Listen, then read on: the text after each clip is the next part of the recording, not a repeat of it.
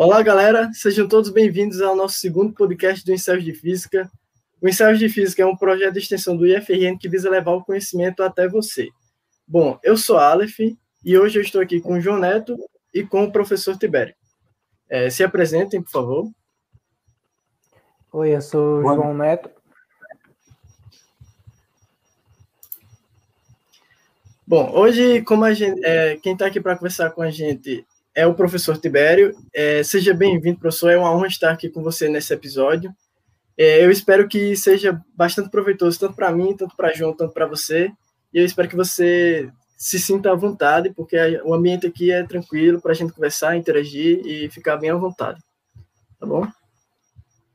Obrigado, Alex. Boa noite a todos. Boa noite ao João, a todos que estão nos acompanhando aí, né, pelo YouTube.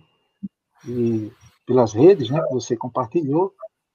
Uh, espero que a gente faça aqui um bate-papo que seja proveitoso para todos. Vamos falar sobre programação e suas aplicações né, na física e no ensino de física. Vamos nessa. Isso.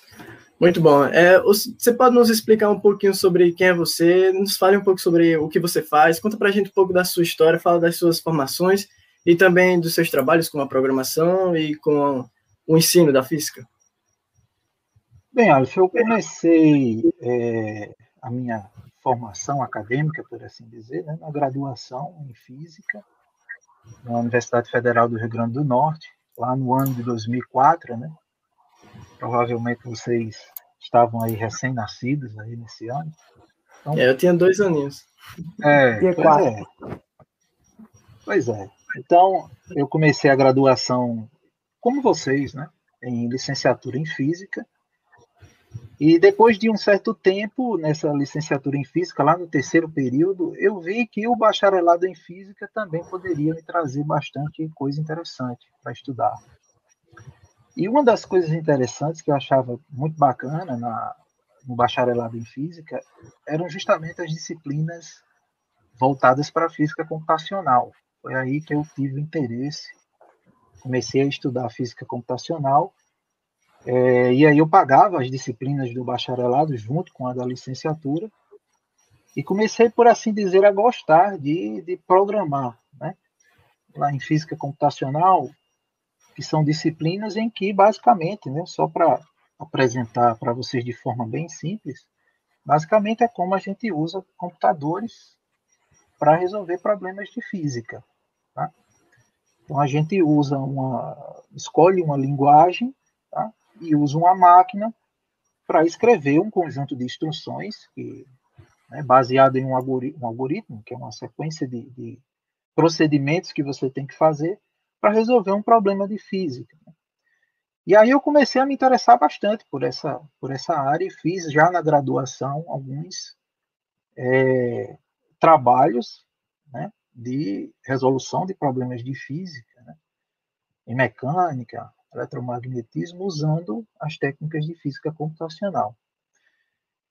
E aí eu terminei a graduação, né, a licenciatura eu terminei em 2000 e, e, é, 2007, e ainda fiz um ano de bacharelado em 2008, e aí fiz uma pausa nos meus estudos, né, na minha formação acadêmica, e voltei em 2010, em meados de 2010, para fazer mestrado em física.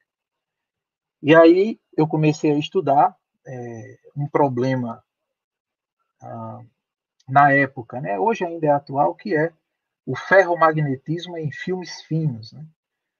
Esses filmes são tão finos, para você ter ideia, que tem espessuras da, da ordem de algumas camadas de átomos. 10 nanômetros, 20 nanômetros de, uh, de espessura. E pelo fato deles terem essa espessura reduzida, eles apresentam uma física diferenciada devido a essa baixa dimensionalidade deles. Né? E aí eu apresentei uma, uma proposta computacional para simular né, os resultados experimentais que, que nós estávamos obtendo para o comportamento magnético desses fios. Né? Então, aí eu já, digamos que aumentei o nível de dificuldade né, nos, nos problemas que eu estava trabalhando, e o meu mestrado foi justamente para tentar é, simular aquilo que eu estava medindo em laboratório, né? que são as curvas de magnetização dessas, dessas amostras que são filmes finos. Né? E aí, é, depois de terminar o mestrado, né, é, ainda no mestrado, fiz concurso para o Instituto Federal do Rio Grande do Norte, consegui ser aprovado e fui trabalhar onde vocês estão estudando hoje, que é no IFRN Campus Caicó, isso lá em 2012. Né? E aí comecei a trabalhar, e aí eu comecei a perceber que também para o ensino de física, essas simulações, essas é, aplicações da programação também são muito importantes e de grande proveito né, para o processo de ensino e aprendizagem. Aí eu ingressei no doutorado em 2013, né, logo depois de ter terminado o mestrado, um semestre depois, e fui resolver um problema mais difícil, né, para um tipo de amostra mais complexa, também usando física computacional na área de magnetismo. Tá? É, e aí eu comecei também a trabalhar com simuladores, né, desenvolver simuladores para o ensino de física. Eu me filiei, assim, né, me credenciei ao programa de pós-graduação é, do mestrado profissional em ensino de física do IFRN, lá aqui no campus Natal Central, e comecei também a trabalhar com, com produção de, de, desenvolvimento de simuladores voltados para o ensino de física. E é basicamente o que eu faço hoje, as duas coisas. Né? É, eu continuo fazendo física computacional na área de magnetismo, em nanoestruturas, e, de forma paralela, eu continuo desenvolvendo simuladores né? É, aplicados ao ensino de física. Tá? Simuladores como esses que ficaram bem famosos né, através do, do, do FET, né, lá do Departamento de Física do, de, da Universidade do Colorado. E aí é o que eu trabalho até hoje. Acho que deu para apresentar resumidamente a, a, história, né? Tá ótimo, tá ótimo. Hoje nós temos alguns professores aqui que dizem que você é fantástico, só falam bem de você. Nós temos o professor Tiago, já temos Ricardo, que você disse que tem uma mente bem brilhante, eu concordo com você sobre a mente brilhante. Ele prestigiou você. Né? Nós temos também mais um professor aqui.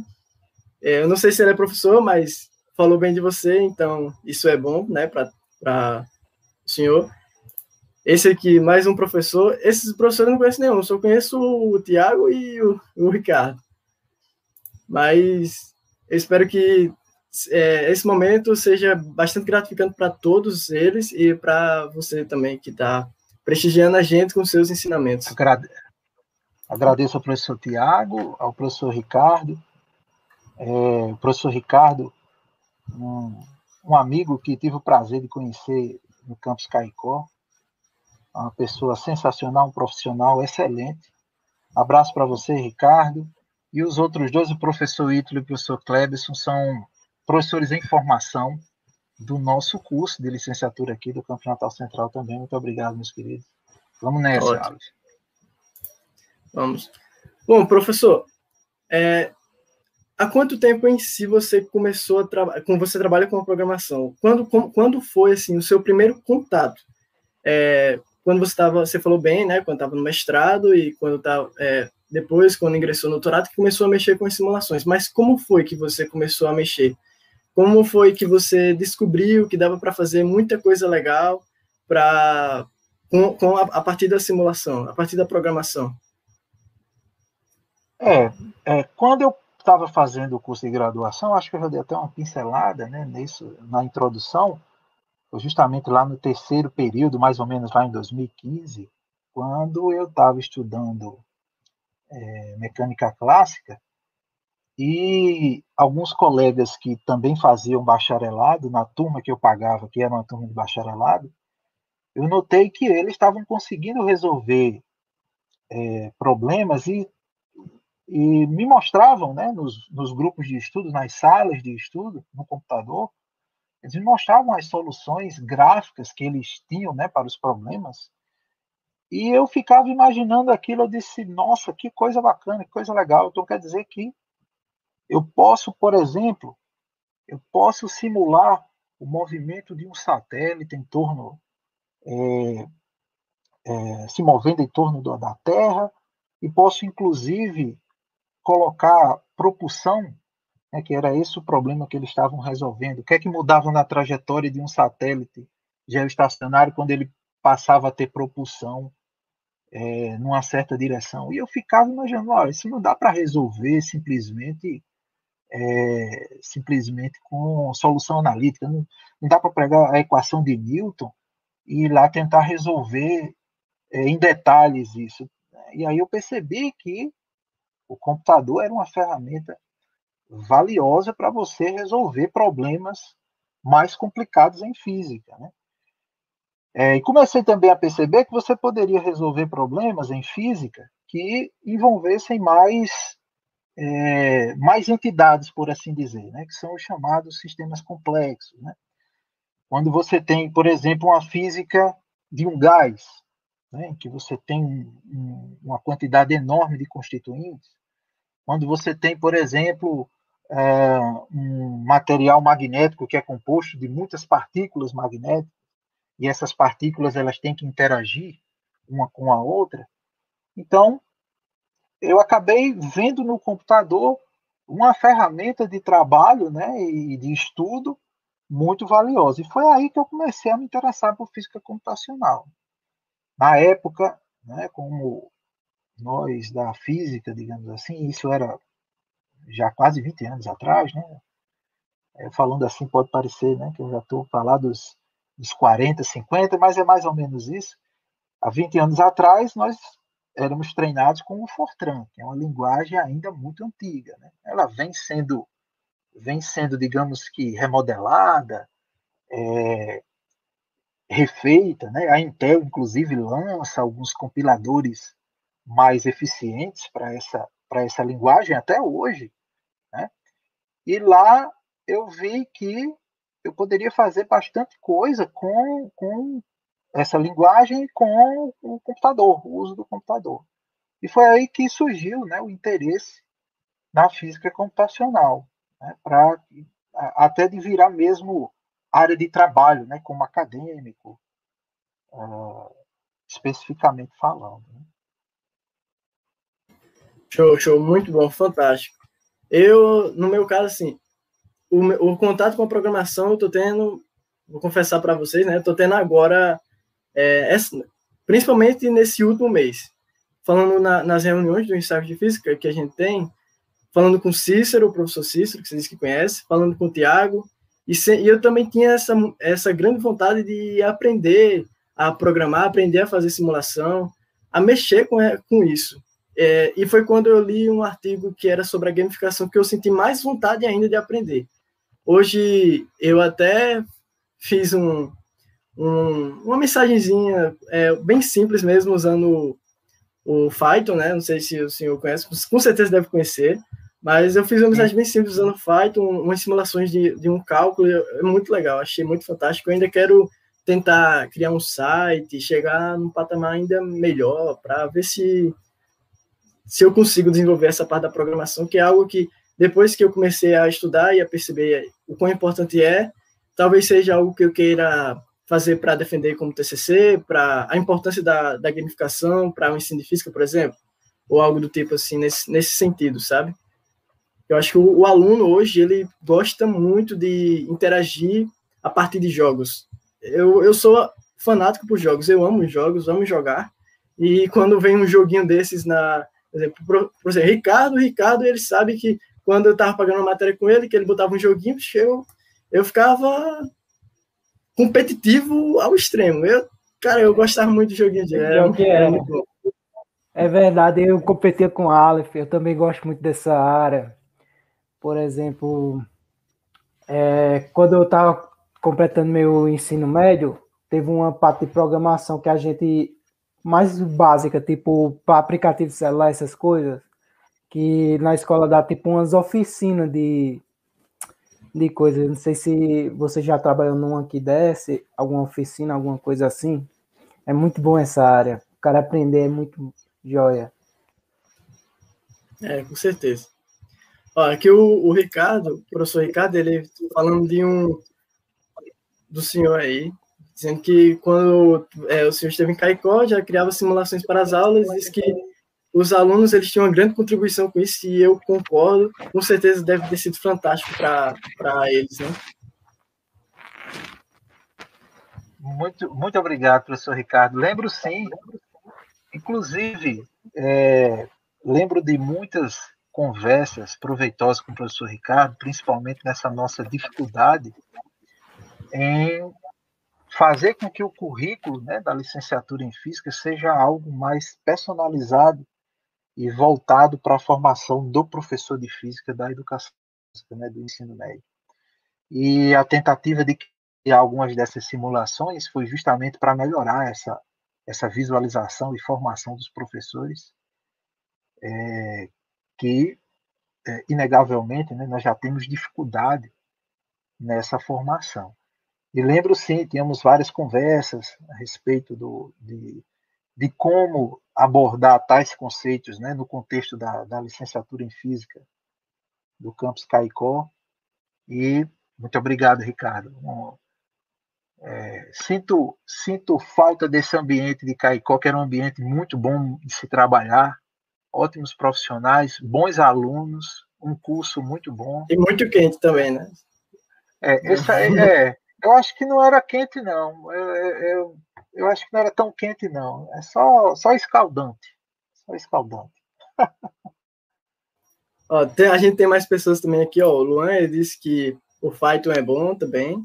É, o, Cle, o Kleberson falando que usa simulações com o Origin, dizendo que o professor é, Ítalo usa, disse que achou muito massa.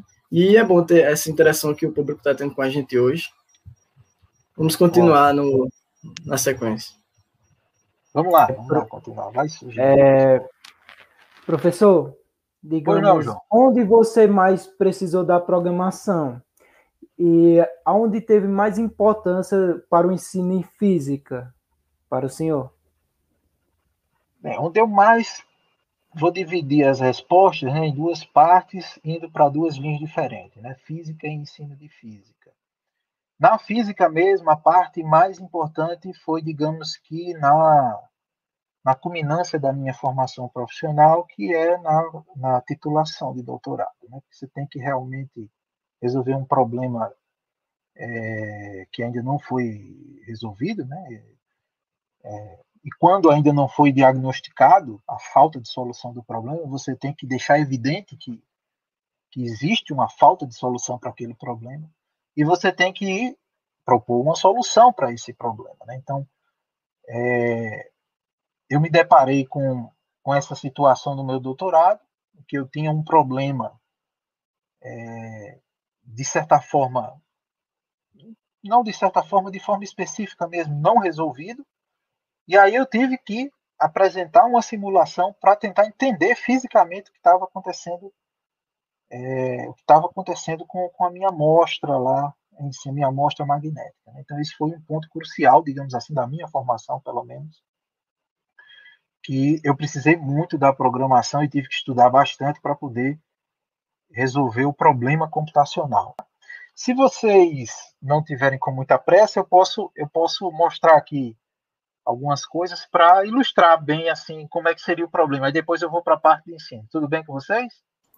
Pode ficar à vontade. A noite é sua.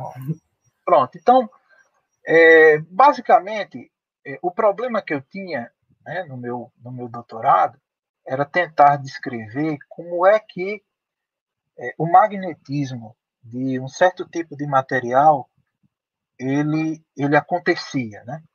Existia uma certa anomalia. Né? Vou abrir aqui o, o arquivo, só rapidinho aqui. E aí eu tinha uma certa anomalia, e nessa anomalia eu tinha que é, apresentar uma simulação que, digamos. Deixa eu ver aqui. Vamos lá projetar aqui a tela. Eu tinha que fazer uma simulação para resolver isso, tá? Então vou share. Pronto, está aparecendo a tela. Pronto, essa é de uma das simulações aqui do nosso grupo que eu ia mostrar para vocês. Mas, por enquanto, vamos mostrar aqui o problema que eu tinha lá no, no doutorado. Só para exemplificar, tá? Então, é, imagine que você tem um, um pó magnético? E esse pó magnético, inevitavelmente, ele é constituído por várias pequenas partículas, né? Que são partículas da ordem de nanômetros, né? Por assim dizer. São nanopartículas. E aí, nessas é, nanopartículas, né, que formam a sua amostra magnética, quando você vai medir o magnetismo dessa, dessa amostra, você mede através de uma curva padrão, que é chamada curva de esterese magnética, que é basicamente medir qual é a intensidade do campo magnético que essa amostra gera numa certa direção. Tá? O resultado que você tem é o que a gente chama de curva de esterese né, magnética, que é uma curva tipo em forma de um laço. Tá? Uma curva parecida com isso aqui. Certo? E, na verdade, o que eu encontrei realmente foi essa curva aqui. Essa, essa foi a experiência, né? o que a experiência mostrou. Vamos lá. É, vamos ver aqui, só para não me perder. Pronto.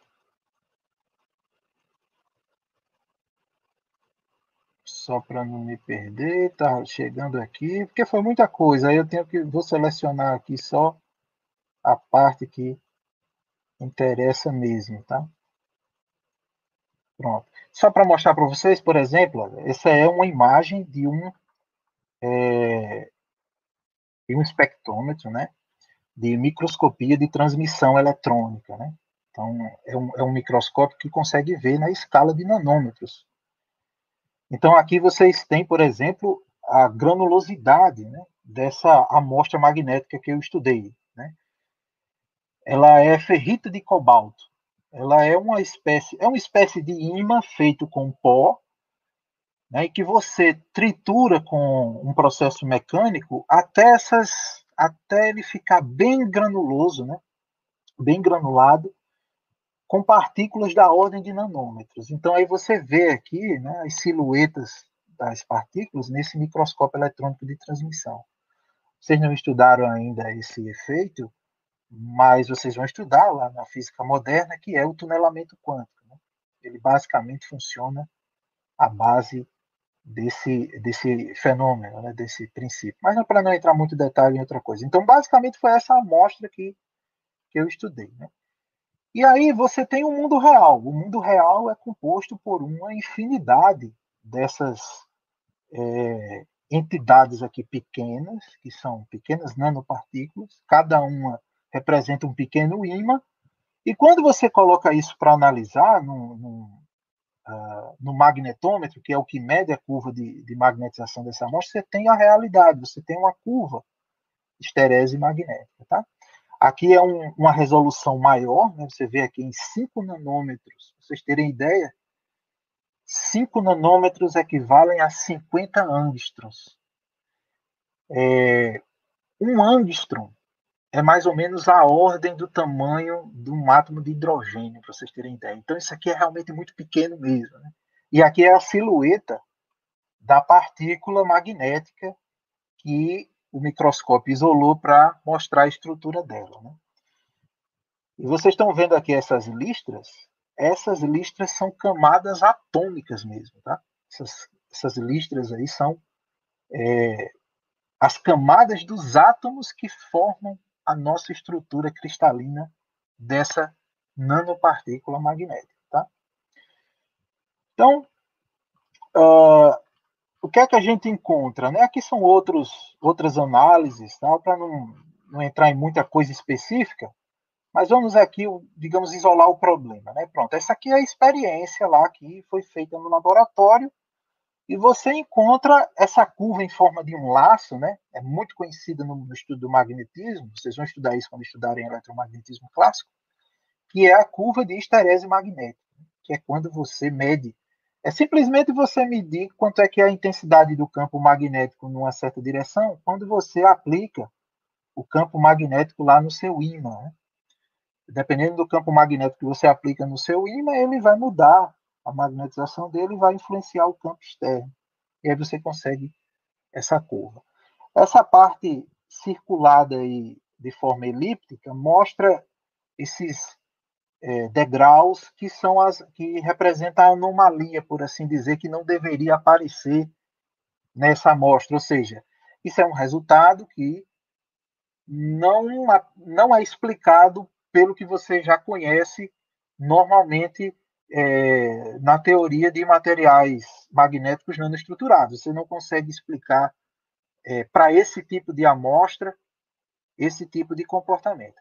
Então, como é que eu consigo entender a física disso? Eu proponho uma simulação, um problema de física computacional em que eu vou criar um laboratório virtual. Tá? Como é que é esse laboratório virtual?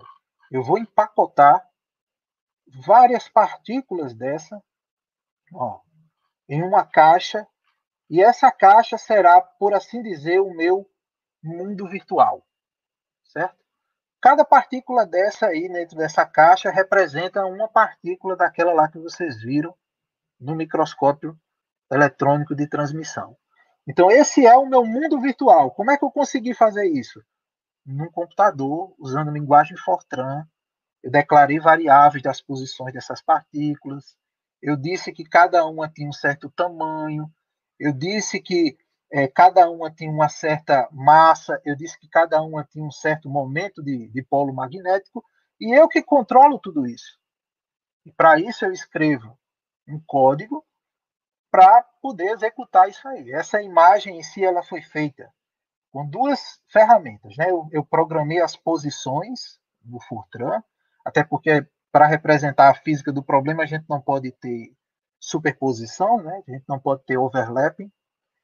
Então eu programei para que quando eu fosse criando essas partículas para tentar simular o pó magnético que existe de verdade, eu não colocasse uma uma esfera dentro da outra, um pedaço de uma esfera dentro da outra. Tá?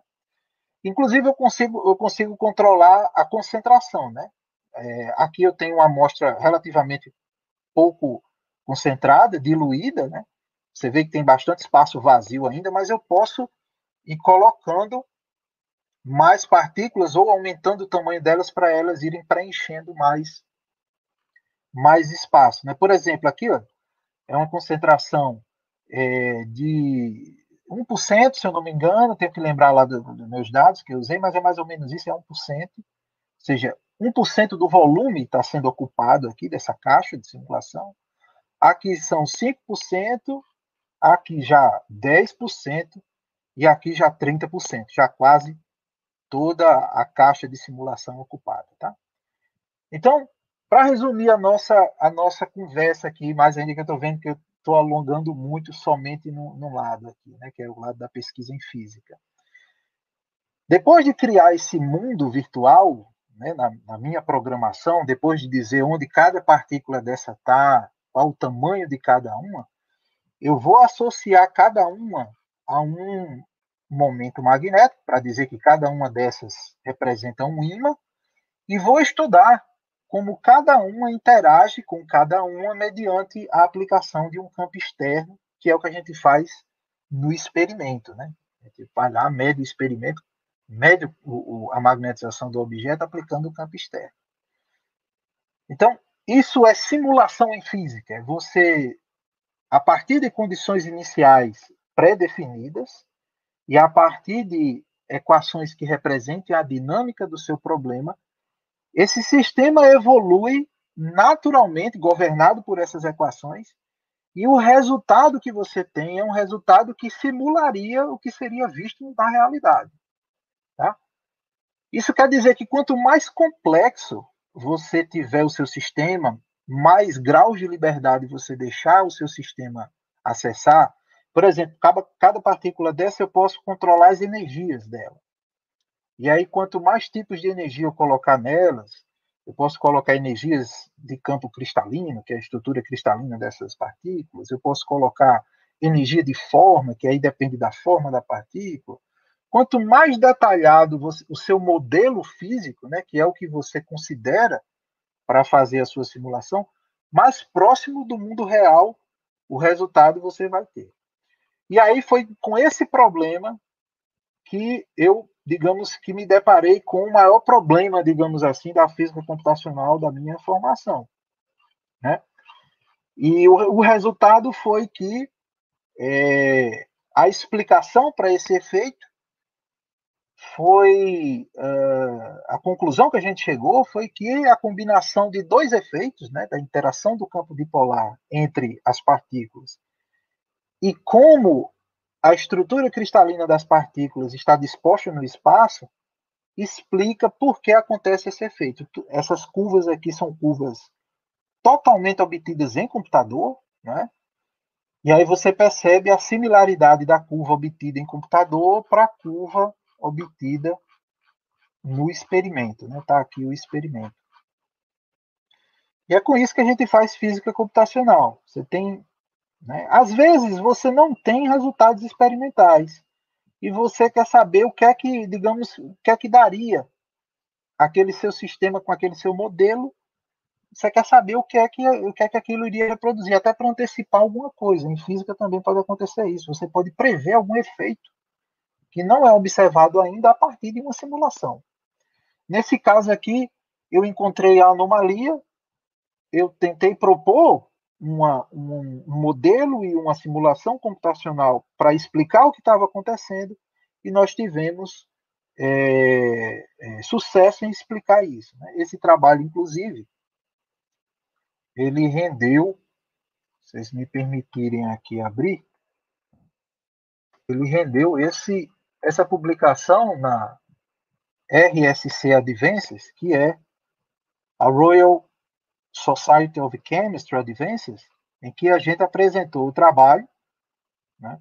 e o trabalho foi, foi publicado em 2017, esse trabalho, logo depois que eu terminei o, o doutorado. vocês terem uma ideia, já são quatro anos né, de, de, de publicação, esse trabalho e a explicação desse fenômeno como ele foi surgindo em outras amostras de ferrita de cobalto, vários outros pesquisadores se baseiam nesse efeito e na explicação desse efeito para poder explicar as coisas que eles encontram nos seus trabalhos. Nós já vamos aqui com 38 citações nesses quatro anos, né, para uma média aí de quase 10 citações por ano. Então, realmente foi um trabalho que é, causou digamos que, impacto né, nesse, nesse tópico do magnetismo.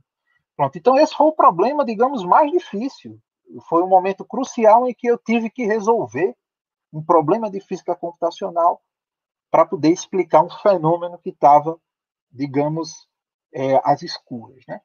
Agora, falando um pouco mais do ensino de física, quando eu comecei a trabalhar no IFRN Campus Natal Central, que eu comecei a perceber o perfil do nosso mestrado profissional foi quando eu comecei a notar que a produção de simuladores né, na área de física ela era uma produção a princípio muito generalista. Vou dar um exemplo para vocês. Por exemplo, o FET, né? Quem não conhece o FET, FET Colorado, eu acho que é o mais. É, o FET é famoso, é o mais usado. O FET é, é o mais usado. Você vê as simulações do FET, elas são simulações, algumas são animações, algumas são simulações, que ao longo do tempo eu vou explicando é, qual a diferença entre as duas. Né? E aí você vê as simulações do FET, elas são simulações muito boas. Só que elas são simulações que, tipo, elas não foram feitas, não foram desenhadas partindo, né, a princípio, de uma sequência didática programada. Pode ser até que algumas tenham sido feitas assim, ou seja, pensando em juntamente com o professor de física, que pensou em uma sequência baseada numa certa técnica de ensino, e aí foi criado o simulador. Né? Lembrando que o FET é um, um grupo né, que envolve aí programadores, web designers, físicos, professores de física, matemáticos, pesquisadores multidisciplinares. E relativamente caro, porque para pagar toda essa, essa equipe, cada um simulador desse deve dar um certo custo, né?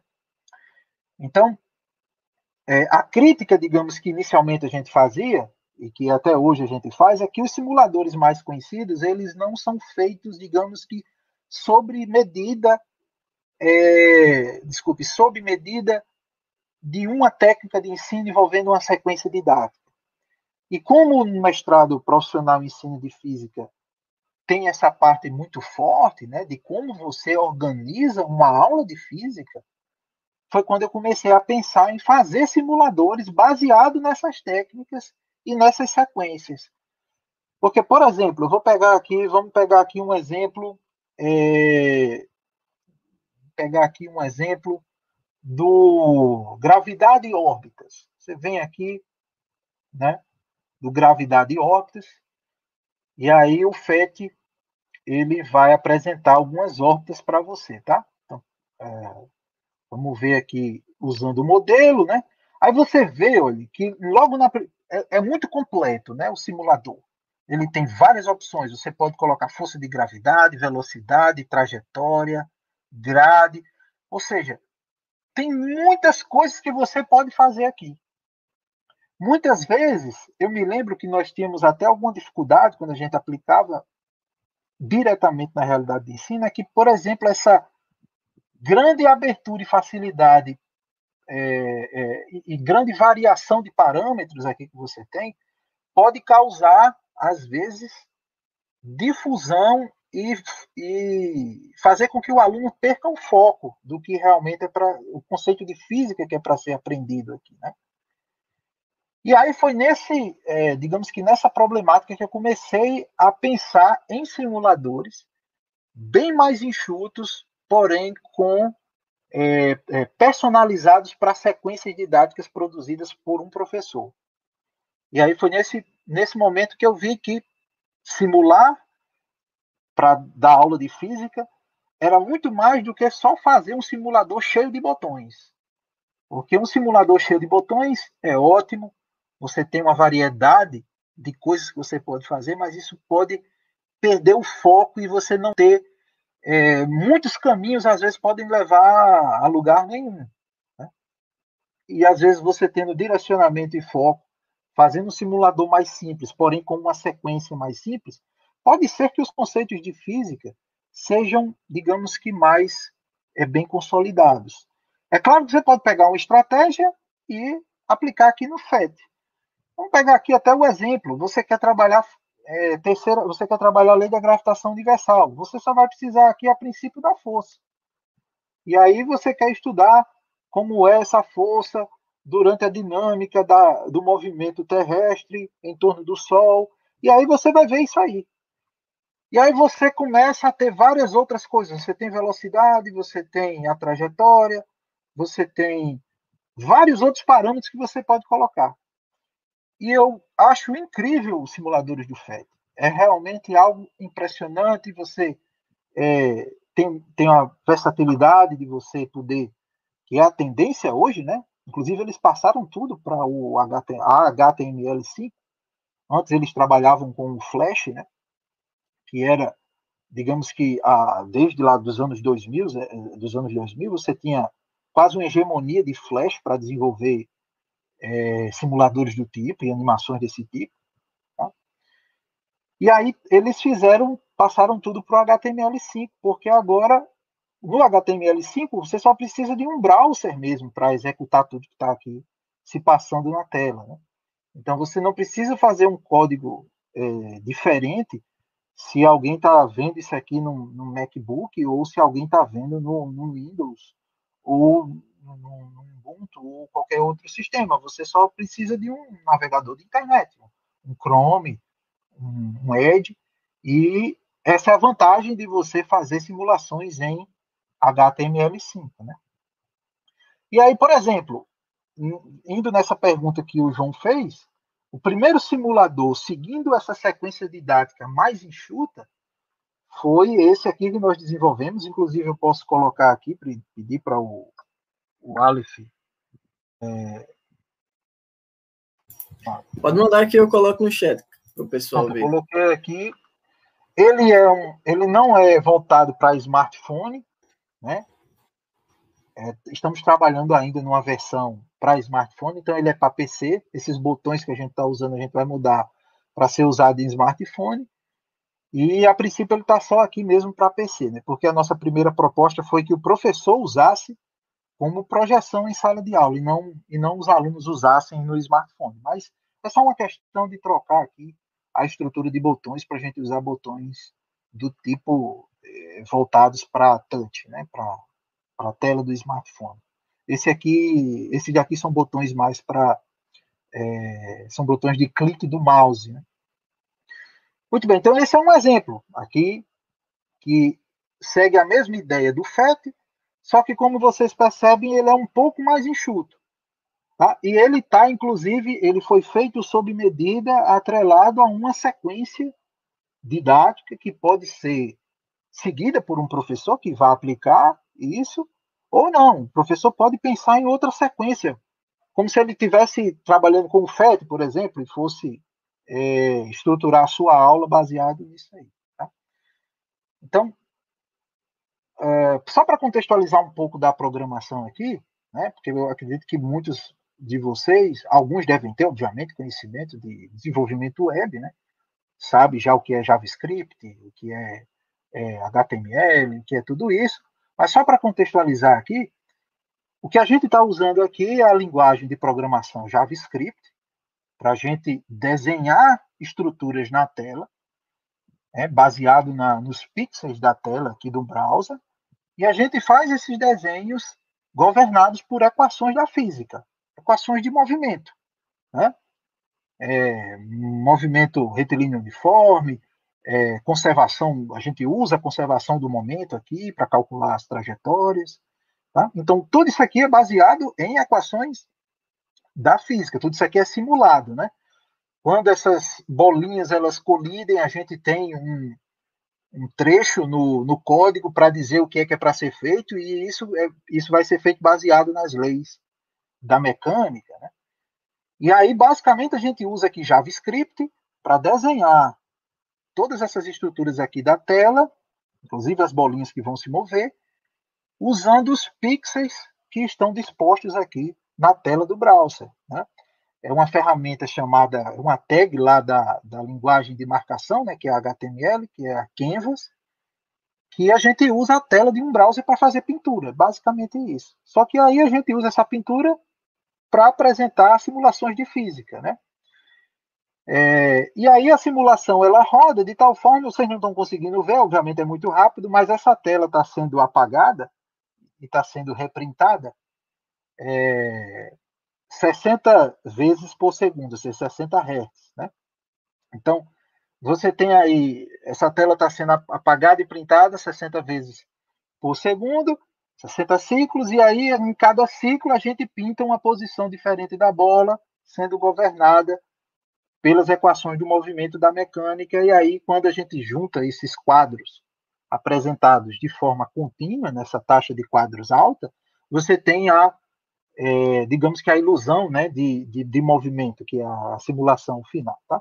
Então, para exemplificar aqui, a ideia é simples e que não tem muito para onde você ir. A ideia é focalizar nos conceitos de conservação do momento, conservação da energia, né, ângulo de espalhamento em colisões e coeficiente de restituição. Esses são os conceitos aqui que eu e o André nós colocamos como, como linha de, de atividade para poder desenvolver esse simulador. Então, basicamente, o que você pode fazer aqui, você pode fazer uma colisão, é, você pode fazer uma colisão frontal aqui, né? seja unidimensional. Uh, aqui você pode controlar a massa das, das esferas, né? Aqui a gente fez um design baseado mais como se fosse é, ah, uma mesa de bilhar, né, com bolas de bilhar. Aqui você tem a bola alvo, né, por assim dizer, e aqui você tem os botões para iniciar, né? Então aqui eu vou iniciar. Você tem a colisão. Nesse caso aqui, eu coloquei o coeficiente de restituição zero, então a colisão é perfeitamente inelástica. As duas vão sair juntas depois da colisão. E aqui você tem um quadro para ver a conservação do momento. O momento preto antes é o, é um momento antes da colisão, e o momento depois, a soma dos dois momentos, é conhecido como momento antes. Né? Então, momento antes igual momento depois, conservação é, do momento linear. Tá? Nós podemos também fazer colisões aqui que são colisões bidimensionais. Então, a gente vai ter um parâmetro de impacto aqui. Tá? Posso aumentar aqui, vou aumentar mais um pouco a massa e vou. No caso aqui, eu tenho que lembrar aqui com o André, até porque o trabalho foi dele, eu apenas orientei, né? Eu acredito que na colisão bidimensional aqui o coeficiente de restrição ele é 1, ou seja, a gente não tratou é, perda de energia cinética quando ele for bidimensional. Vamos ver aqui o que acontece. É, realmente é, você não tem a partícula, você tem conservado a energia, tá? Que a gente, quando é bidimensional, a gente não considerou coeficiente de restrição. Então, essa foi uma proposta que ele fez junto de uma sequência didática em que os alunos seguiam um roteiro baseado no uso desse simulador. E veja que o simulador ele só lhe dá velocidade de colisão, parâmetro de impacto, duas massas e coeficiente de restrição. Você não consegue mais em nada. E foi nessa proposta de tentar direcionar numa certa linha que eu comecei a trabalhar com simuladores, né, tendo em vista que nos outros grandes, nos outros grandes sites de simulação, é, as simulações não estavam atreladas a uma sequência didática. Um outro trabalho também baseado nisso é o trabalho da mesa, é o, o simulador da mesa girante, que foi desenvolvido pelo nosso mestrando Pedro, né? O Pedro. Tibério. Pois não. Só, só uma pergunta. É, a a Thalita, ela perguntou se o, se o link desse simulador é público. Eu acho que a pessoa pode divulgar com outras pessoas. Acho que pode, não é isso? Pode, pode. Inclusive, ele está ele tá atrelado né, ao domínio lá do nosso mestrado, que também é público, tá? Eu só reforço é. que no caso que no caso ele, ele foi é, desenvolvido para ser usado em PC, tá? Uma versão para smartphone ainda está sendo desenvolvida, né? Porque ele foi voltado mais para é, o uso no laboratório de física, né, já que o professor André é professor também do Instituto Federal, e lá onde ele iria aplicar esse produto, é, eles dispõem de um laboratório de informática, então os alunos podiam usar o laboratório, então usava o computador do laboratório. Tá? Então, esse aqui é um exemplo, esse foi, digamos que, o primeiro que eu fiz nesse tipo de desenho. Esse aqui foi feito antes, que é, é do Pedro, né, que também é em JavaScript, na, aqui ainda não, não é, disponibilizei ele para, uh, para ser domínio público, mas ainda está tá em processo de alimentação, até porque tem algumas coisas ainda que tem que mudar no, no simulador para poder colocar ele para domínio público. E aí, esse é um outro simulador interessante que, na época, eu vi que o FET e o Walter Fendet, né, que é outro, é outro site também bem conhecido, né? Deixa eu colocar aqui para vocês verem, né? Walter Kennedy, que trabalha também com Eipletes, né, de física, e ele também tinha muito em, em, em Flash, né, e, e, colocou tudo também para HTML, até o HTML5 é hoje a tendência para se fazer isso justamente pela versatilidade de se usar browser. Né? Então aqui você tem também é, várias simulações. Então vendo o Walter Fennet, vendo na época, né, o, o FET, eu vi que não tinha nenhuma, nenhuma simulação para se trabalhar com forças fictícias, né? Que são as forças de Coriolis e força centrífuga. E aí a gente bolou aqui um problema de mecânica clássica, que é a mesa girante. Quem quiser dar uma olhada nesse problema, é, vocês podem usar, por exemplo, lá o, o João Barcelos Neto, né, o mecânica newtoniana, hamiltoniana, é, lagrangiana e hamiltoniana. Lá na parte de referenciais girantes, você tem esse problema, né? Que simplesmente você tem dois jogadores, eles estão numa mesa formato de disco grande. É, essa mesa, para simplificar a nossa física aqui, ela é bem polida, de tal forma que esse disco que eles jogam de um para outro não sofre ação é, de resistência por atrito, então ele desliza aí sobre essa, essa mesa, e a ideia seria o seguinte: essa mesa gira e esses jogadores tentam jogar esse disco um para o outro. Se você é, jogar, pronto, aqui eu vou, nesse botão de controle, aqui eu estou controlando a velocidade angular em graus por segundo da mesa, e aqui a velocidade linear, certo? É, de lançamento do nosso disco é, na mesa, tá? Em relação à mesa, certo? Muito bem, como a gente sabe aqui, se não vai ter atrito entre uh, o disco e a mesa, é de se esperar que essa velocidade permaneça constante. Que a única força que vai ter aí, é, as forças que vão atuar no disco, são forças normal e força peso, e devido ao apoio da mesa, elas vão se cancelar, e aí você vai ter um movimento retilíneo para um referencial inercial que está analisando essa mesa de fora, né? Então você vai ter a mesa gira, mas o disco se desloca com velocidade constante, porque a força resultante sobre ele é zero. Lembrando que não tem atrito. A pergunta que a gente faz é: como é que fica a trajetória se a gente for explicar do ponto de vista do referencial dos jogadores? No referencial dos jogadores, aí você tem uma, uma visão bem diferente dessa trajetória. E essa simulação serve para você visualizar isso. Em relação ao referencial da mesa, os jogadores vão ver a seguinte trajetória, que eu posso colocar a velocidade, essa, essa velocidade do lado esquerdo é a velocidade no referencial inercial, e a velocidade no lado direito é a velocidade no referencial girante, no referencial dos jogadores. E aí você consegue ver, por exemplo, força centrífuga, que é a força radial aqui, empurrando, né, no referencial girante, empurrando para fora. E você tem a força de Coriolis, né, que é a força que vem do produto vetorial entre a velocidade e, o, e a velocidade angular e a velocidade linear. Né? E aí você tem a dinâmica do, do objeto, inclusive a trajetória, você pode colocar aqui a trajetória, no referencial não inercial. Tá? Esse simulador ele foi feito lá em acho que 2016, acho que a gente concluiu ele em 2016, e ele também foi feito nessa junto de uma proposta, uma sequência didática, tá? Então você tem no, no trabalho do, do, mestrando, né? Ele faz juntamente com esse produto é, educacional, ele também faz uma proposta de, é, de uso desse simulador como professor que vai aplicar diretamente na sala de aula de física, né? Pois bem, então é, eu acho que deu para explicar os dois momentos, para eu também não falar muito e de deixar vocês comentarem mais e perguntarem mais alguma coisa. Eu acho que eu me estendi bastante aí nessa resposta. Não, foi peço ótimo. Desculpas foi ótimo. A, peço desculpas foi a vocês.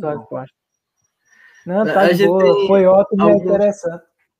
É, a gente tem alguns comentários também que o pessoal tá falando sobre as simulações. O Ítalo aí, falando que as simulações também foram muito relevantes nas disciplinas de eletromagnetismo clássico 1 e 2. Eu acho que ele está falando lá, quando tu estava falando da, é, da parte de, do seu projeto, que você tinha, tu, tu tinha feito. O João Anderson também comenta que o conteúdo é de extrema relevância. Aí tem uma pergunta também, só que a pergunta a gente deixa para o final, para ficar tudo se seguindo uma tranquilidade. Temos mais comentários do Ítalo, novamente, falando do Fortran. O Ícaro falando do Python. E o Ricardo elogiando os simuladores. E dando parabéns pelo trabalho. Posso comentar, Alex, sobre os comentários? Né? Pronto, eu notei que tem muita gente que está comentando sobre o Python. Eu concordo totalmente. Né? O Python, inclusive, né, muita coisa, muitos sistemas que foram desenvolvidos ao longo dos últimos anos, eles foram portados para Python devido às sua, suas diversas potencialidades, tá? É, eu falei muito sobre Fortran para vocês, porque, por assim dizer, digamos que eu fui criado na escola antiga, né? O Fortran, ele surgiu lá em 1950 e pouco, lá agora eu não me lembro o ano exato, mas ele foi feito pela IBM, né, ele foi é, é, idealizado pela IBM para que basicamente se visse de linguagem de programação para as máquinas que seriam vendidas para a NASA. Então, o Fortran ele surgiu com uma, uma, uma proposta de resolver problemas de física e engenharia mesmo. E foi a primeira linguagem, digamos assim, mais voltada para esse, para esse, é, para esse público, né, para essa necessidade. Até hoje o Fortran é muito usado. Só que aí você tem novas linguagens que vão surgindo ao longo do tempo e que é, vão sendo usadas né, e, de certa forma, vem substituindo, inclusive, o Fortran. O próprio Python, como foi citado aí, você tem né, é, é, no Python uma infinidade de coisas que você pode fazer, como é também uh, basicamente livre, né? Você tem como compartilhar bibliotecas, e aí você pode fazer muita coisa lá nessa com essa linguagem, né? E aí eu concordo é. também. Até porque para não parecer assim, tipo, ah, esse deve ser um daqueles novos coroas que só gostam lá do Pascal, lá do, do Fortran, lá da década de 70, tá? Mas enfim, eu concordo. Agora, é, em algumas coisas, para você terem, vocês terem ideia, como é, possivelmente alguns dos nossos espectadores aí não devem conhecer, né?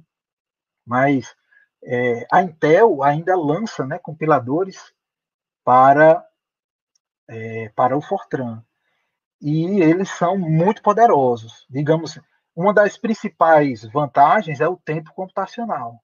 Inclusive, na época, quando eu fui fazer os códigos né, para resolver o problema lá de magnetismo que eu tinha, eu fiz várias comparações entre Python e Fortran para saber quem é que me dava o menor tempo computacional, para saber quem é que resolvia em menos tempo o mesmo problema. E para vocês terem ideia, o Python, é muito bom, é muito. É, é, é, é, assim mesmo que eu falo, né? só para ficar mais rápido, eu falo Python, né? Mas a pronúncia é ligeiramente outra. Aí é, eu vi que o Fortran ainda batia bem de frente né, com o Intel Compile, né, com, com o compilador Intel, e vi que ele ainda é muito competitivo ainda, mas o, o Python com certeza. Você consegue fazer uma infinidade de coisas lá que, por exemplo, no Fortran você não faz. O Fortran ele é muito competente em contas, é, em, em, contas elementares básicas em, e, de várias uh, de várias iterações, né? Quando você quer fazer uma mesma tarefa várias vezes, envolve, digamos que operações básicas como multiplicar, dividir, elevar certas potências. É, e aí o Fortran é muito rápido nisso, mas ele não tem parte gráfica, por exemplo. Já no Python você tem como fazer é. tudo já praticamente lá, né? Você tem como fazer, por exemplo, um gráfico, você já pode calcular já no Python e depois você já pode exibir esse gráfico usando o próprio Python. Então, ele, ele é muito mais, digamos, moderno nesse sentido. É, eu não conhecia, eu conheci hoje à tarde, quando estava pesquisando, e, e, eu achei massa. Eu fiz até uma mensagenzinha usando os códigos, né? Fiz uma mensagenzinha para minha namorada e bem, bem assim, só para brincar e para testar, usando várias, um método de repetir, é, de repetir mensagens que tem como, um, um, modo de multiplicar também. Eu fiz algo bem simples mesmo, só para eu testar e fazer uma brincadeirinha. Mas eu achei realmente fantástico. É, bom, professor, agora falando um pouco mais do eixo da educação. Programar é, torna o ensino mais atrativo, já que o faz mais dinâmico, né? Então, no processo de programação, o aluno ele é levado a raciocinar, a descrever, corrigir e solucionar problemas. Tudo isso vai permitir ao, ao discente questionar conteúdos e metodologias que são arraigados no ensino formal.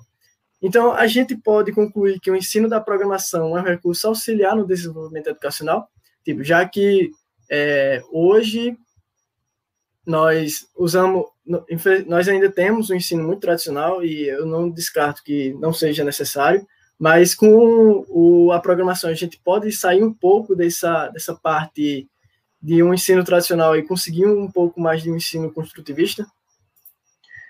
Acredito que sim, Aleph. Bem, é, infelizmente, né, hoje, em termos de ensino de física, ainda é muito escasso é, pelo menos falando no ensino formal, né, no nosso ensino médio, é, nosso ensino fundamental, do ponto de vista formal, nós temos raríssimas tentativas de inserir, né, e falando especificamente aqui da nossa área de, de, de ensino de física, é, de inserir técnicas de programação. Eu, eu diria que seria uma, uma introdução à física computacional no ensino médio, por exemplo. Então, nós temos raríssimas, se procura na literatura, realmente são raríssimas as tentativas. Né? Eu poderia citar, inclusive, um colega meu aqui do, do Campus Natal Central, que ele tenta, na, nas aulas de física dele do ensino médio, colocar problemas de física para serem resolvidos usando, é, usando programação né, em JavaScript. É, para você ter ideia, é, é, difícil de é difícil de você implementar, implementar isso, porque você não tem você não tem parâmetros prévios, né? Então é uma coisa que eu acredito que ainda precisa de, de bastante é, fomento para ter a sua, digamos assim, a sua devida evolução. Para vocês terem para vocês terem ideia, ele só ele teve mais sucesso quando ele aplicou, né, no contexto do IFRN, quando ele aplicou essas aulas de física computacional para o ensino médio, ele teve mais sucesso nas turmas que eram técnicos de informática. Nas turmas, por exemplo, que, que trabalham com informática para a internet, né? porque o IFRN tem cursos técnicos né, de desenvolvimento web. Acredito que aí no campus Caicó tem também alguns, tem também, né? Sim, cursos. tem, tem o de informática, tem de eletrotécnica também no integrado, também como subsequente.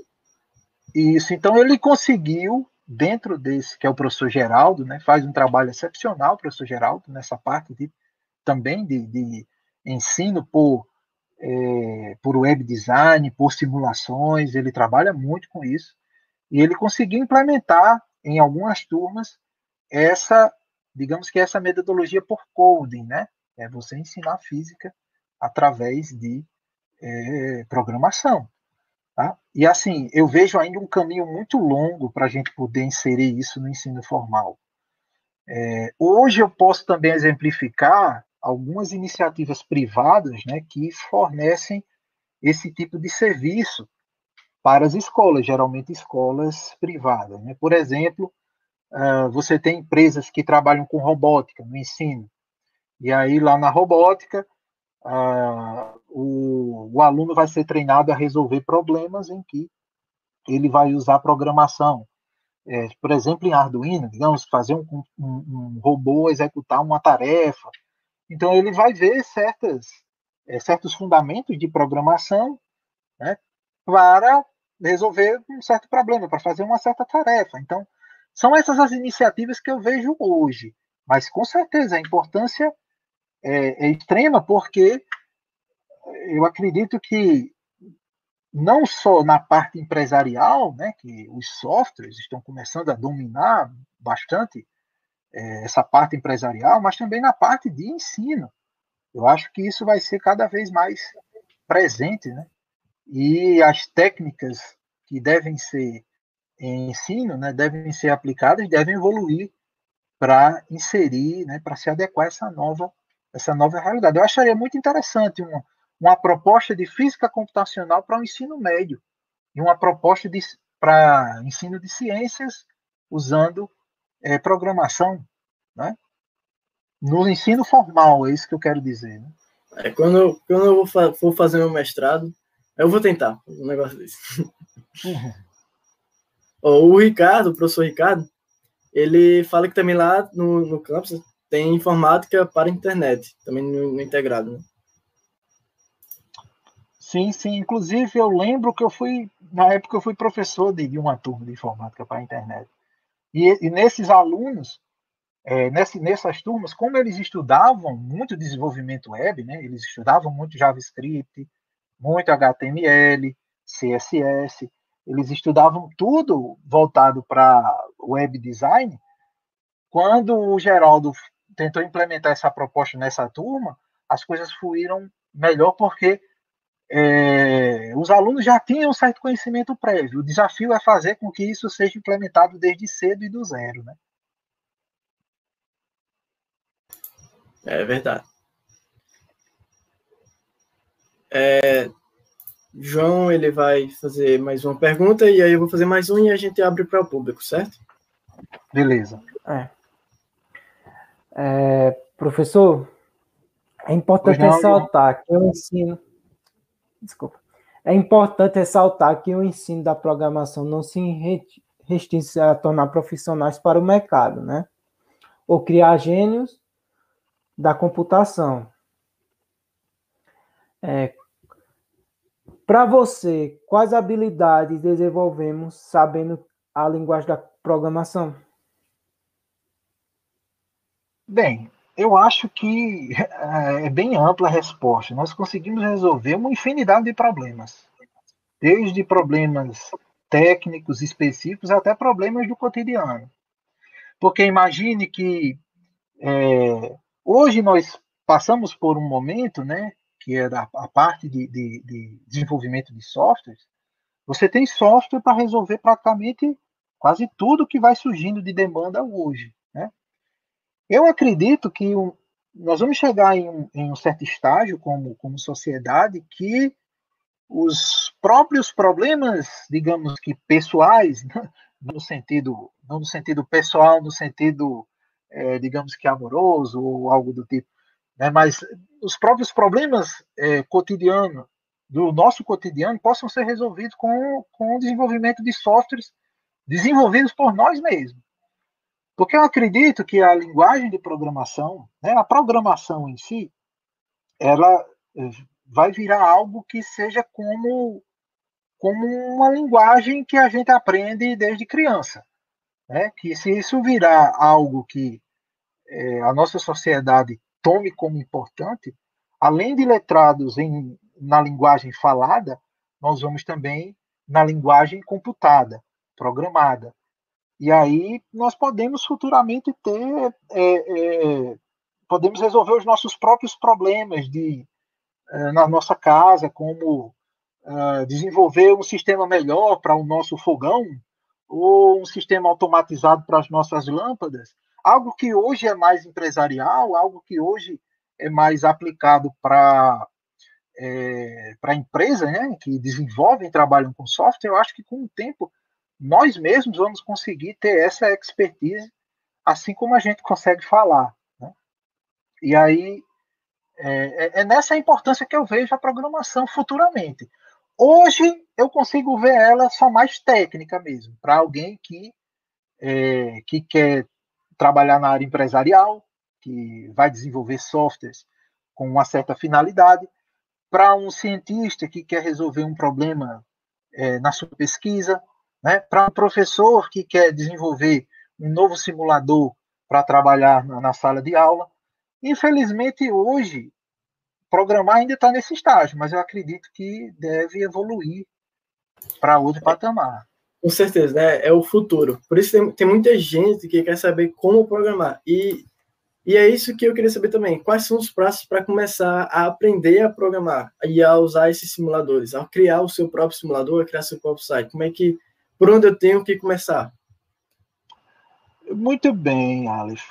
É, é uma.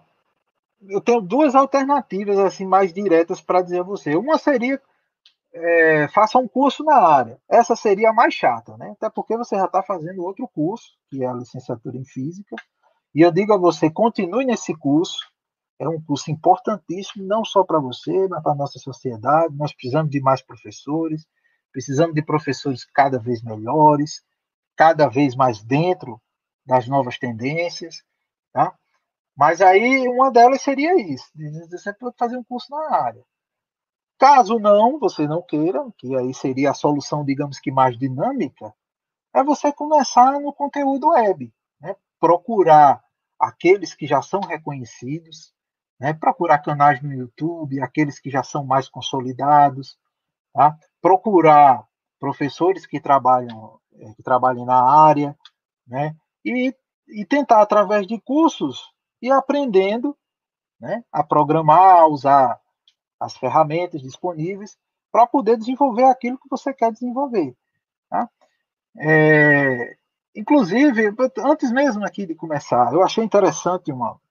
Eu estava assistindo um vídeo no YouTube, aí Infelizmente, eu ainda não tenho aqui o, o pacote do YouTube, o plano do YouTube para não ver é, anúncios, né? Aí eu acabo recebendo muito anúncio. E aí eu recebi anúncio de um professor que estava fornecendo um curso, teria que ver né, qual é a, a procedência do professor, e ele disse: por que você vai fazer um curso hoje, se você tem tudo é, nas redes, e inclusive aqui comigo, por que você vai fazer um curso? Então, eu discordo do professor. Primeiro que os cursos técnicos voltados para a área, eles sempre vão ter um grau de expertise muito maior do que esses que são fornecidos de forma mais ampla. Pelo menos é a minha visão. Né? Até que me provem o contrário. Mas também você não, você não pode só se prender aos cursos específicos da área para aprender aquilo. Você pode aprender com aquele seu colega professor que está desenvolvendo é, estudos na área, você pode aprender naquele canal do YouTube que está fornecendo algumas aulas é, é, de forma gratuita ou até mesmo paga, mas aí eu iria orientar você, né, para você ir, ir por esses caminhos, tá? E, e, e, focalizar, né, até porque o conteúdo hoje é muito vasto, né? Você tendo uma, uma focalização em um certo, por exemplo, vou começar aprendendo uma linguagem, por exemplo, Python. Então, vou aprender a fazer várias coisas em Python, vou passar um tempo nessa imersão em Python, Vou, vou aprender, por exemplo, como é que eu faço um gráfico é, em Python, como é que eu faço uma simulação em Python, como é que eu faço um código para fazer, por exemplo, é, resolver problemas de matemática, como, sei lá, raízes de uma equação é, de terceiro grau. Então, e aí depois que você tiver expertise em uma linguagem, você pode ir para outra linguagem para saber as, né, vai para uma JavaScript da vida, que também está bem atual hoje, e assim por diante. É, hoje, hoje na reunião do PIBID, o professor Rodrigo ele falou do, de um curso que é o Portugal, se não me engano. É, você conhece ele, esse curso? Sim, sim. É, é, uma, é uma forma de você. É, é, eu, não, não, eu não sei exatamente qual é a linguagem por trás que ele trabalha, mas exatamente é, é, é um, um, tradutor, digamos assim.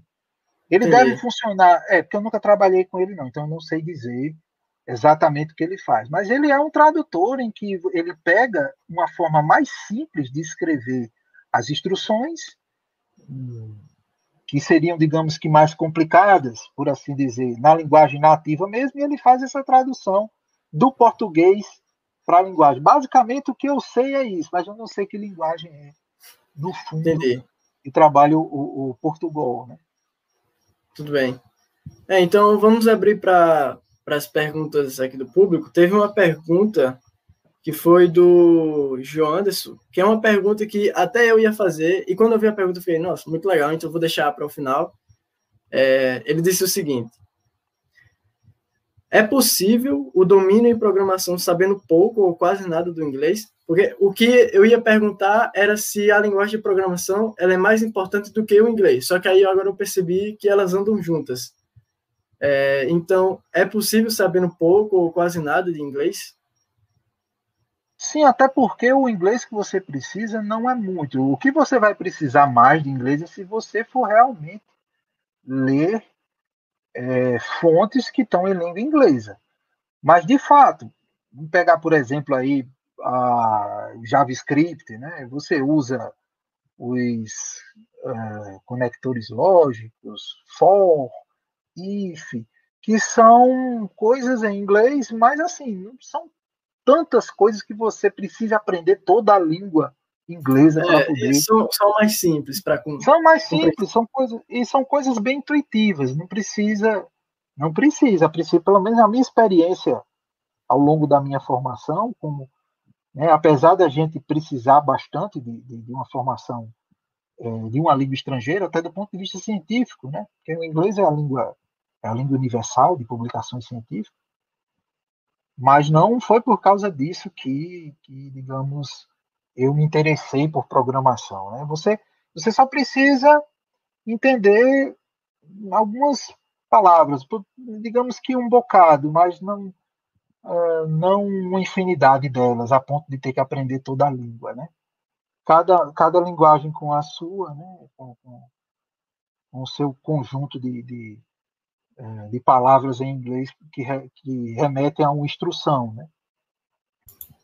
Sim, sim.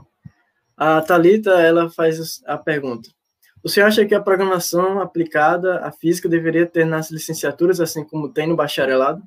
Uma pergunta bem importante. Sim, sim. Inclusive, Talita, ela fez a pergunta sobre o que a gente estava falando antes, né? Era, aqui, nossa, a gente estava falando justamente dessa importância. É, e eu, eu acho que sim, Talita, porque uh, hoje em dia a, a programação está tão já enraizada na nossa sociedade, né? principalmente em termos, falando em termos de física, né? já que a gente está aqui na licenciatura em física, não só de física, mas também das outras áreas de licenciatura em química, matemática e assim por diante. Você tem hoje a maioria dos problemas que são resolvidos, né? É, digamos que os mais difíceis, assim por assim dizer, eles usam ferramentas computacionais. Né? Hoje, por exemplo, os, os estudos que são feitos em nanotecnologia, só para dar um exemplo para vocês, a maioria deles usa física computacional, porque são problemas dificílimos de se tratar somente com tentativas analíticas da, de solução. Você precisa ter é, você vai fazer simulações de várias entidades e essas, essas entidades interagem entre si. Então, é um número gigantesco de variáveis e você quer saber o que é, você vai para a física computacional. Né? Então, eu acho que seria importante o professor de física né, saber, é, conhecer essa ferramenta, pelo menos em algum nível em que ele possa é, aplicar isso em sua sala de aula.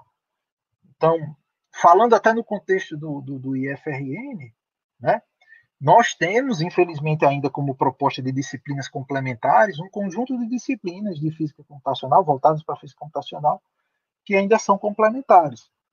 Eu defendo que algumas pudessem ser do currículo obrigatório, né, da parte obrigatória. É. E eu acho é. realmente importante. Estou torcendo para que Cícero, se ele estiver ouvindo aí, que ele é o coordenador do curso, né? Estou torcendo para que ele abra uma disciplina, né, sobre programação, então, eu sei que ele vai abrir, que ele vai abrir o coração e que, e que vai ter, mesmo, mesmo que tenha só eu como aluno, mas ele vai pensar vai, a respeito. É, vai ter, vai um ter só você não. Olha eu aqui, ó. ó pelo menos. É. Eu acho que depois dessa o Cícero vai ter que abrir aí. É, tem, tem que abrir, porque mas, um pedido desse. Tem que abrir. Pronto, eu acho que nós não temos mais perguntas. Então a gente pode finalizar. O João, tô apelando. O Ricardo falando que eu tô apelando. Tô apelando, não, eu tô só fazendo um, um pequeno pedido, sucinto. Ah, o Cícero é, apareceu. Vai abrir, ó, graças a Deus. Tá... Depois, dessa, pegaria, depois dessa, pegaria mal, hein, Cícero? Não abrir. Se não abrir, isso aí é complicado. O, Cle Cleverson fez uma pergunta. Quanto tempo, em média, é preciso para fazer um simulador para ensinar para o ensino de física? Grande Cleverson, nosso aluno, é, formando ele junto com o Ítalo aqui do nosso curso de licenciatura em física. Pois bem, em média, uh, varia muito, certo, Cleverson? Vai da finalidade que você quer. Eu vou pegar, por exemplo, esse que nós fazemos no nosso mestrado geralmente eles demoram de, de um semestre a um ano. Por quê? Porque é, existe um treinamento que é feito inicialmente com o mestrando, eles pagam uma disciplina de um semestre, que é a disciplina de uh, atividades computacionais, e aí eles vão aprender as técnicas do zero, né? Então, vou, vou dar até como exemplo uma egressa do curso aí de vocês, o, o professor Ricardo deve lembrar, que ela fazia o curso na época e ela terminou aí com vocês e veio fazer mestrado conosco. Quem está nesse estágio hoje de desenvolver um simulador para o ensino de física é a Tainara, que ela foi aluna aí do curso. De... Então, por exemplo, a Tainara, o, o simulador dela vai demorar mais. Demorou, né? Porque já chegou no estágio final, um ano. esse do André aqui também que eu estou mostrando para vocês, mais ou menos um ano. Isso eu eu, eu, todos eles aqui foram mais ou menos um ano, porque tem um semestre de, de treinamento em que a gente apresenta a linguagem JavaScript, é, é, treina, resolve problemas, é, e aí começamos a desenvolver o simulador, até ajustar tudo e consolidar demora mais ou menos um ano. Né? Isso se o simulador tiver mais variáveis, ele for mais complicado, pode demorar mais. Mas geralmente, por exemplo, um simulador desse aqui, Cleberson, é trabalho de um mestrado. Mestrado em ensino de física, você fazer o simulador do zero. Vou dar um outro exemplo para vocês aqui, tá? Esse aqui ele está em construção ainda, que é, é desenvolvido pela Maria Adina, aqui do nosso mestrado, tá? E ele é, ele está bem incipiente ainda, como vocês podem ver, porque ele está no início, né? E aí ele seria para a gente, ele está bem em fase de teste, está na parte ainda da gente calibrar o nosso motor gráfico, né, para saber se está funcionando tudo direitinho. Então aqui a gente vai simular movimento planetário. Nesse caso aqui é o movimento do cometa Halley, né? Para a gente trabalhar conceitos de gravitação universal, né? Lei da gravitação universal de Newton, as leis de Kepler e por aí vai. Então, por exemplo, esse hoje a gente está desenvolvendo esse simulador vinculado a essa disciplina de atividades computacionais.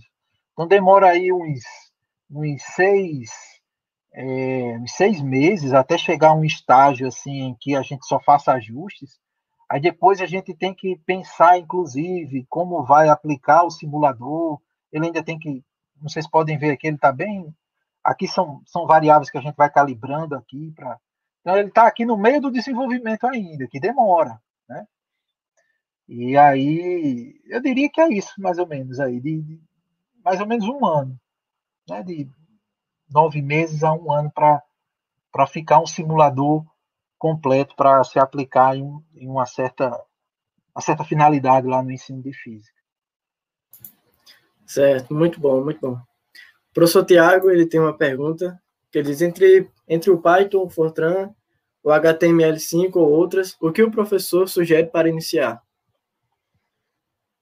Eu iria sugerir isso pensando, uma ótima pergunta, professor Tiago, porque realmente, para quem quer começar, são tantas né, opções que às vezes você pode se perguntar por onde começar. A sugestão que eu faço, que se ele for um professor de física e queira fazer simulações em física, eu acredito que a JavaScript vinculado a HTML, né, seja HTML5 seja mais a mais apropriada porque aí ele já estaria fazendo, digamos, para tudo que é sistema, porque só precisa de um browser mesmo para você para você trabalhar, né? Você só precisa ter um Chrome, um editor, um, um editor do seu código lá, um Notepad++, que você baixa lá gratuitamente lá do, do site do Notepad++, e aí você começa a programar nele. Então eu diria que JavaScript com, com HTML.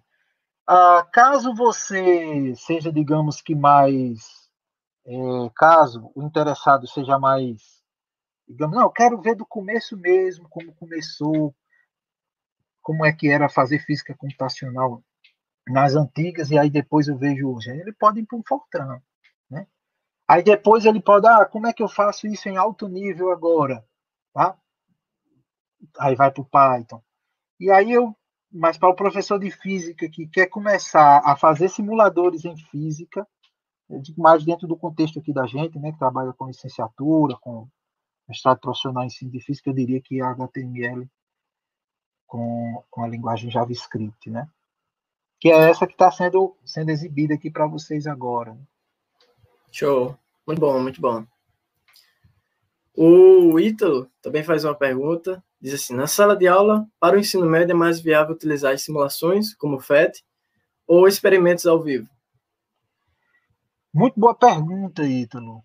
Certo? Por quê? Porque existe, inclusive, uma discussão bem interessante no ensino de física de diferenciar uma coisa da outra, porque às vezes você usando simuladores que são baseados em equações da física, e essas equações estão dentro de um, de um escopo, de um modelo que tem várias limitações, pode levar o aluno a achar que a simulação é o que corresponde à realidade.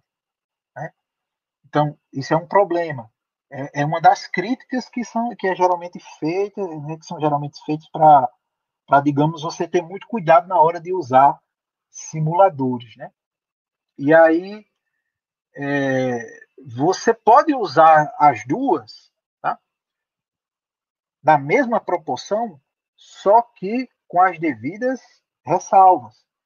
Um experimento, uma simulação, ela nunca substitui um experimento no sentido no sentido mais preciso de, de, de modelos em física, porque o experimento é o mundo real. Ali é, é, é, o inatingível, por assim dizer. Você pode chegar àquilo com uma precisão, mas você nunca vai, você nunca vai reproduzir com total precisão as turbulências do ar quando um pêndulo vibra e você está fazendo aqui uma simulação com pêndulo. O máximo que você pode dizer é que existe uma equação lá que a força da resistência é contrária à velocidade e você diz que é uma função linear, o que na realidade não é, e você trabalha com aproximações do modelo.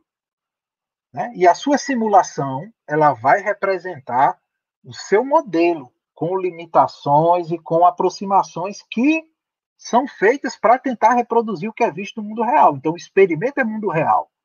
O aluno ele tem que ter o discernimento de que o experimento é o mundo real, é aquilo que é visto, e a simulação é algo para tentar entender aquilo e não para substituir. É uma forma de você entender o fenômeno e não dizer que você está substituindo. Isso tem que, ter, tem que tomar muito cuidado. Então, eu respondo da seguinte forma: os dois são, são válidos, né? só que tem que ter muito bem é, consolidado na sua aula, na sua aplicação, o que é que é a simulação e o que é o mundo real. O mundo real é sempre soberano. É ele que. É ele, se a sua simulação é uma simulação muito bonita, é, com elementos gráficos muito bonitos, mas ela não corresponde nem com uma certa aproximação ao mundo real, ela é descartada. É assim que, é, é assim que os modelos em física são descartados. Tá? Eles são descartados e são assumidos em outros, diferentes regimes. Então, então tem que tomar cuidado para não substituir uma coisa para o outro, mas os dois são muito válidos. Ótimo, perfeito. O, o Ricardo ele até comenta que diz que tanto a simulação quanto a experimentação trazem contribuições para o ensino, mas cada uma desenvolve habilidades e competências distintas nos alunos. E eu concordo totalmente com isso. Com certeza, o Ricardo tem muito mais propriedade do que eu para falar sobre isso, né? Que é, eu me lembro que Ricardo lá na licenciatura lá de Caicó ele trabalhava com História e Filosofia da Ciência, e aí eu me lembro que eram, eram eh, bem férteis as discussões nisso aí que o, que o, que o Ricardo fazia, ele pode até confirmar no chat aí, né? E, e eu concordo totalmente, ambos trazem né, é, suas contribuições, mas ainda acho, ainda acho, Ricardo, que a experimentação ela, ela é soberana, digamos assim, em termos de simulação. Já que a proposta da simulação ela é de reproduzir algo que é, é de reproduzir algo que é visualizado no experimento. Né? Então a gente tem que tomar cuidado nesse. É, e aí vai na pergunta do, do Ítalo, né? Quando, quando, qual é o que é mais adequado usar? Todos dois são, como o Ricardo está falando. E aí a gente só precisa tomar cuidado em, é, em que se insere e qual o regime de domínio em que aquilo é válido, né? ou seja, a proposta de modelo. Tá? Só para dar um exemplo, é, esse aqui é uma simulação que eu tentei fazer do, junto com a Adna, que é do movimento do cometa Halley. Esse, se você for ver lá dos, a, a, o modelo que a gente usa aqui é a força da gravitação universal de Newton mas na hora de calcular, a gente usa uma aproximação, que é a chamada aproximação de Euler, né? que a gente. Vocês não estão vendo aí. É, isso mesmo. Pronto, Ricardo. Ricardo respondeu aqui. Nisso não discordamos, exatamente. A, a, a, é, e aí eu concordo com e eu lembro que a gente nós tivemos discussões desse tipo. A experimentação ela acaba sendo soberana, porque a simulação ela é uma proposta de você reproduzir dentro de um certo modelo aquilo que é observado experimentalmente. Porque a experimentação, ela é, ela digamos, está acima, né? É, aí eu, eu, acho que o Ricardo poderia falar muito melhor do que eu, que aí entraria lá na, na, na parte de, uh, de como o, as evoluções das ideias da física foram é, foram acontecendo, né, do desenvolvimento da, da, da física, e aí nunca em nenhum momento da física a teoria ela ficou na frente da experimentação. Quando fica, se a experimentação chega e as duas não casam, a experimentação passa à frente e a teoria é colocada para trás se ela não funciona, tá? Dentro de certos regimes. Então, é, então nesse caso aqui, por exemplo, nós temos erros. Se você, se a gente for comparar os resultados da trajetória do cometa Halley é, em termos é, do que acontece no mundo real e a variação da trajetória, a gente não consegue reproduzir aqui. Por quê? Porque o mundo real é muito mais complicado do que a gente pode imaginar com, com, com os modelos. Claro que a gente pode cada vez mais ir colocando graus de liberdade no nosso modelo para tentar chegar àquilo que é observado no mundo real, mas nunca vamos conseguir é, nunca vamos conseguir substituir, digamos assim, a teoria pela experimentação, né? E aí é, é, é nisso que, que, que, entra essa, essa discussão. É, bom, pessoal, começou uma chuva aqui bem forte. A gente é, eu acho que não tem mais perguntas. Então a gente vai terminar aqui porque tá, tem uma goteira que tá caindo bem aqui em mim. Então vamos terminar. O João ele tem um, ele vai finalizar e vamos lá.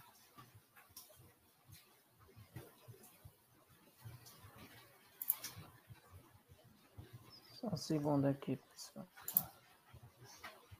Bom, pessoal, para finalizar, vou falar é, umas frases que eu vi quando eu estava pesquisando sobre o assunto e que me chamou bastante atenção. Ó, todos nesses países deveriam aprender a programar um computador, por isso ensinar a pensar. Steve Jobs falou que, é, que ele é bastante famoso nessa área de programação. Aí tem outra fase que, na mesma lógica do ex ex-presidente Barack Obama dos Estados Unidos. Não apenas compre um novo videogame, desenvolva um. Não apenas faça um download de um aplicativo. Ajude a desenvolver e não apenas jogue o, no seu celular. Programe. Que é bastante interessante sobre essa área. Isso, perfeito.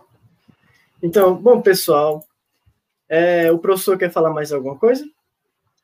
Não, não, somente agradecer, certo, a, a oportunidade, o convite. Né? Fico muito feliz de saber que iniciativas desse tipo é, estão sendo tomadas aí no campus Caicó, na licenciatura em Física, que é um curso que foi importante para minha para minha formação. Fiz fiz muito bons amigos aí em Caicó. Um abraço para o professor Ricardo. É, Igualmente, meu amigo, igualmente. Você serviu de inspiração em muita coisa que eu fiz na minha, na minha vida profissional. É, e fico feliz em saber que aí no, no, na licenciatura em Física do Campus Caicó tem iniciativas desse tipo. Tá?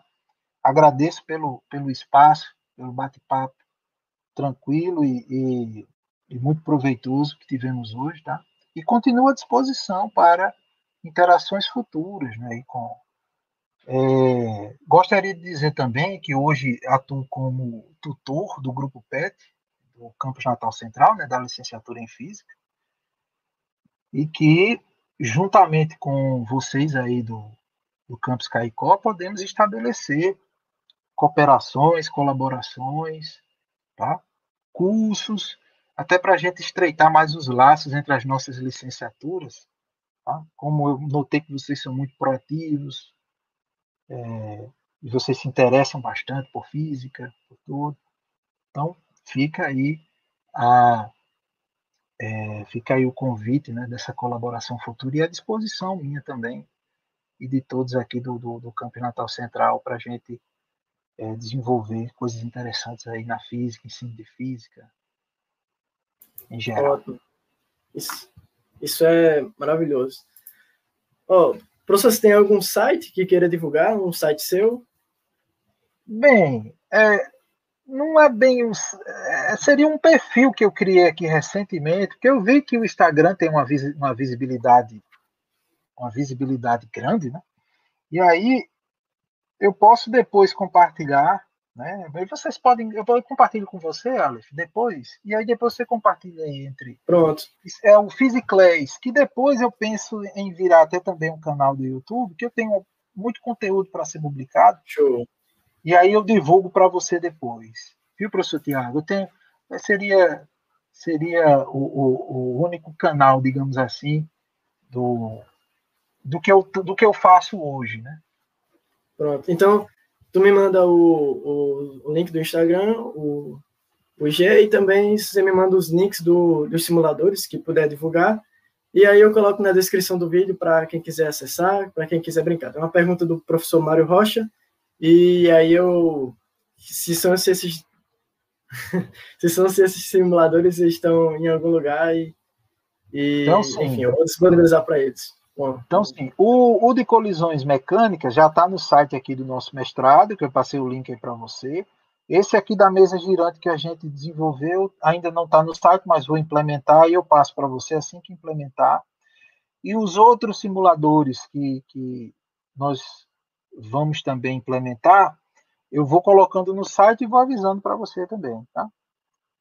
Aí certo, você passa aí para o pessoal. Obrigado pela pergunta, Oi. professor Mário. Bom, então a gente vai finalizar por aqui. Um salve para meu amigo Benoit, que marcou presença nesse podcast. É, então é isso, pessoal. Esse foi o nosso segundo podcast.